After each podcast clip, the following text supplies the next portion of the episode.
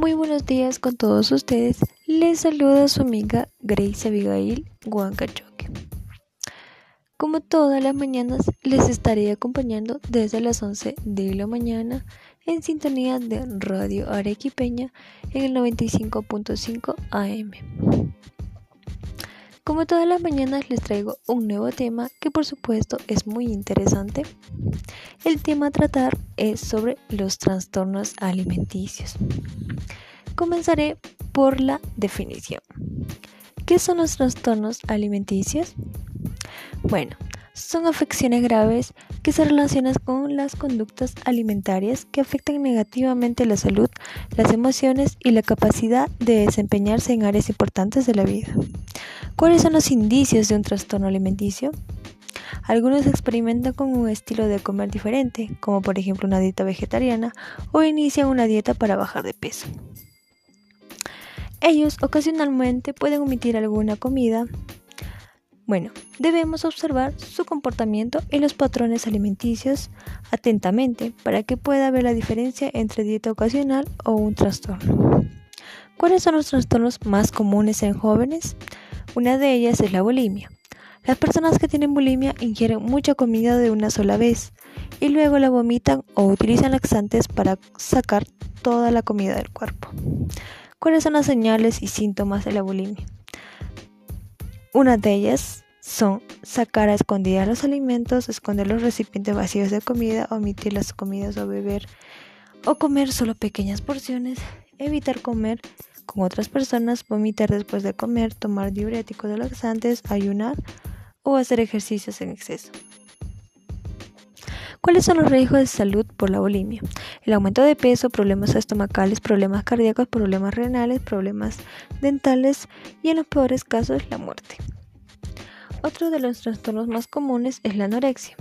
Las personas que sufren anorexia están obsesionadas con estar delgadas, no requieren comer y tienen miedo a subir de peso. Es probable que se preocupen constantemente por cuántas calorías ingieran o cuánta grasa tienen sus alimentos. ¿Cuáles son las señales y síntomas de la anorexia? Bueno, ser muy delgado, sensación de sobrepeso a pesar de ser muy delgado, tener miedo de subir de peso, obsesionarse con la comida, contar las calorías, los carbohidratos y gramos de grasa constantemente, hacer ejercicio en exceso, tomar pastillas diuréticas o laxantes, sensación de frío de todo el tiempo, usar ropa holgada para ocultar la pérdida de peso, ¿Cuáles son los riesgos de salud por la anorexia? Son los problemas de concentración, problemas estomacales, problemas cardíacos, problemas renales, osteoporosis, piel y cabellos resecos, debilidad y, los casos, la muerte. ¿Cuál es la causa de los trastornos alimenticios? Puede ser estar relacionados con estas eh, situaciones estresantes, sentir la necesidad de ser perfectos o estar en control. Algunas personas pueden reaccionar a la manera en que su cuerpo cambia durante la pubertad. La sociedad y las imágenes de los medios también pueden este, poner mucha presión a las personas para ser delgadas o obsesionarse este, con la realidad. ¿Qué debo hacer si sospecho que mi hijo, hija, amiga, hermana o adolescente tienen un trastorno alimenticio? Bueno, lo que debemos hacer es hablar inmediatamente con un médico, ya que un adolescente que tiene un trastorno alimenticio necesita ayuda profesional para tratar su cuerpo y mente. Con frecuencia los adolescentes este, necesitan asesoramiento para hablar sobre cómo se sienten acerca de su peso y otros asuntos en su vida. ¿Cuáles son los tipos eh, de trastornos de conducta alimentaria?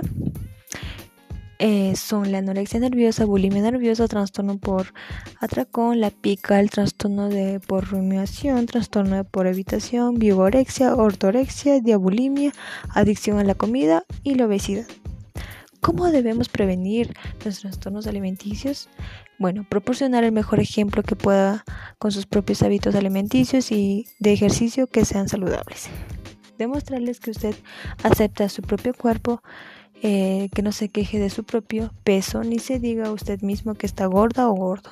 Demuéstrese aceptación por las diferentes formas y tamaños del cuerpo. Enseñarle que lo que enseñan los medios de comunicación no es la vida real, evitar hacer comentarios sobre el peso o la apariencia física del adolescente, proporcionar muchas opciones de comida saludable en casa, hablar acerca de los beneficios de la actividad física para mantenerse saludable y fuerte, ayudar a construir la autoestima y el respeto propio del adolescente y por último felicitarlo por sus esfuerzos. Espero verlos en una próxima vez. Gracias.